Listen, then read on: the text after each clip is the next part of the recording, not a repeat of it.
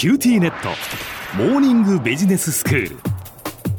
今日の講師はグロービス経営大学院の高原康次先生です。よろしくお願いいたします。よろしくお願いします。先生前回は、まあ、 GAFAM と言われるそのアメリカの大きな企業その GAFAM がなぜ強いかというお話をしていただきました。いわゆるそのグーグル、アマゾンそれからフェイスブックアップルそしてマイクロソフトということですけれども、まあ、そのソフトウェアであるということコピーがしやすいということですよね。そしてエコシステムがうまくこう作れていく。それから、まあ、もう一つはやはりこのインターネットスマートフォンで世界がつながったっていうことでもうとにかくこの企業が急成長してきた。でじゃあ日本でそういう企業は生まれるのかというお話を今日はしていただきますがよろしくお願いいたします。よろしくお願いします、はい。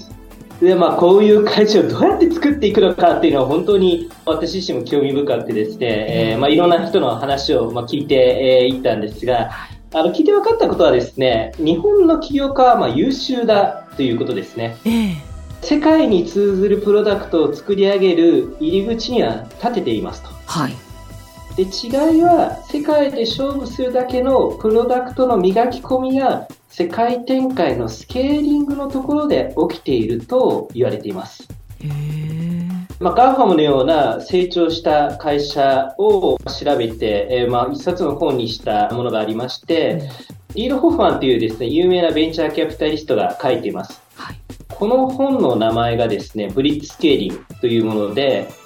ブリッツスケーリング、まあ、これは会社を急速に大きくする様を、まあ、描いた造語ですね。はい。元々の言葉はですね、第二次世界大戦にドイツが対フランスに行った電撃戦になぞらえてということで、電撃的なスケーリングをするんだ。これをブリッツスケーリングと呼んだということですね。そうなんですね先生スケーリングってどういうふうに解釈したらいいんですか？スケーリングはですね、まあ、会社を大きくしていく成長戦略と書いていただくと良いかなと思いますあ。あなるほどはいですまあ、ユーザー数を増やしていくとかですね、うんうんまあ、展開する地域を増やしていくとか、あとはプロダクトラインナップを増やしていく。まあ、このあたりが成長戦略に含まれますかね。なるほどで、まあ、彼の本の中で紹介されているブリッツスケーリングなんですが、まあ、これ実施した会社に日本の社名が上がってこないんですよね。うーんまあ、日本人にとってはブリッツスケーリングって何ですかそれはということで、うん少々馴染みが浅いと思いますので、ええイメージを持っていただくために、まあ、例えばということでご紹介したいと思います。ええまあ、ソーシャルネットワークサービス、SNS と呼ばれるものですね。うん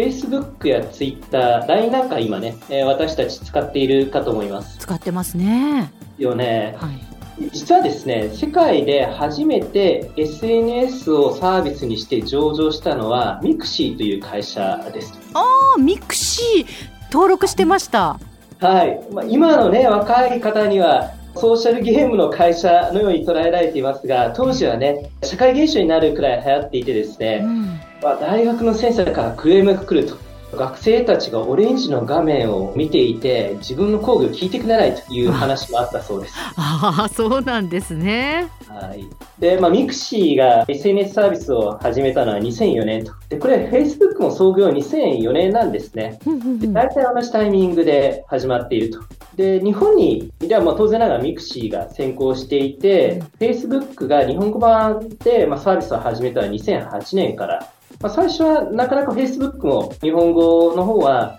うまくなじまなかったんですが、ええまあ、今ね、SNS で使ってるって言ったら、ミクシー使ってますかっていう人を探すとなかなか大変だと。印象では本当にあのミクシーにこう取って代わってフェイスブックっていうやっぱ印象がありますけれどもね。ですよね。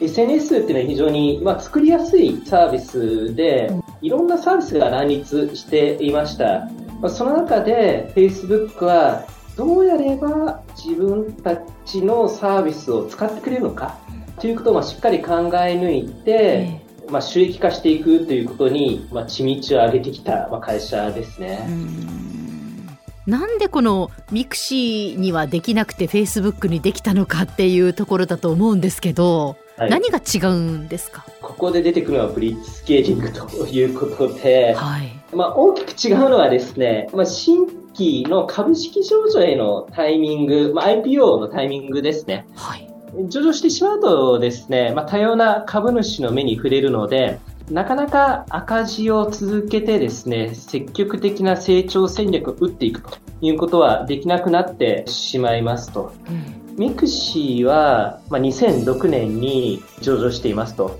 一方で、Facebook は2012年ということで、まあ、ここに6年の差があるんですね。ミクシーは早々に上場しましたと。うんで上場までにですね、まあ、財務活動で得た資金は7000万円程度ということで、もう2004年3月期には黒字化していますと。で、2006年にはもう5億円を超える利益を出している会員数は340万人であったんですが、結構ですね、優良な会社じゃないですか。そうです、すごいですよね。ですよね。一方で Facebook はですね、赤字をですね、結構出しているんですよね。えー、で、2007年12月期の決算では、まあ、約1億ドルの損失を出していると。まあ、片や5億円の黒字、片や Facebook は100億円超のですね、赤字と。えー、それがどうしてどうなったんですか？で、これはですね、Facebook はひたすらですね、ここを資金調達をして乗り越えたということで、ミクシーはまあ7000万円ぐらいというところに対してですね、Facebook は2012年までに11億ドルを調達していると。まあ、今の為替に直すと1500億円程度ですかね。で、まあ、このお金を使って23カ国の言語に対応したり、まあ、開発者が開発しやすくなるためのプラットフォームを作って、まあ、世界で勝負するということをやってきた。ということで、まあ、このように、まあ、赤字をいとわず大量の経営資源を投下して実施する、まあ、積極的な成長戦略を、まあ、ブリッツケーリングと呼んでいます。なるほど。もうやっぱり全然考え方が違うわけですね。そうですね。はい。はでは先生、今日のまとめをお願いします。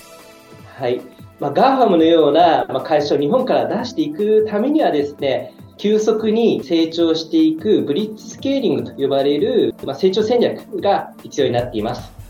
今日の講師はグロービス経営大学院の高原康二先生でした。どうもありがとうございました。ありがとうございます。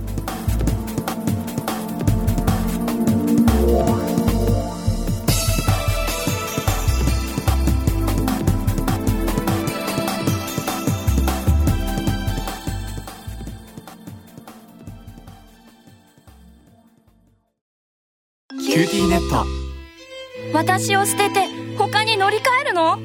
君は僕には高嶺の花すぎたんだ。それに彼女はありのままの俺をそのまま受け入れてくれるって。今お使いのスマホそのままで。乗り換えるなら QT モバイル。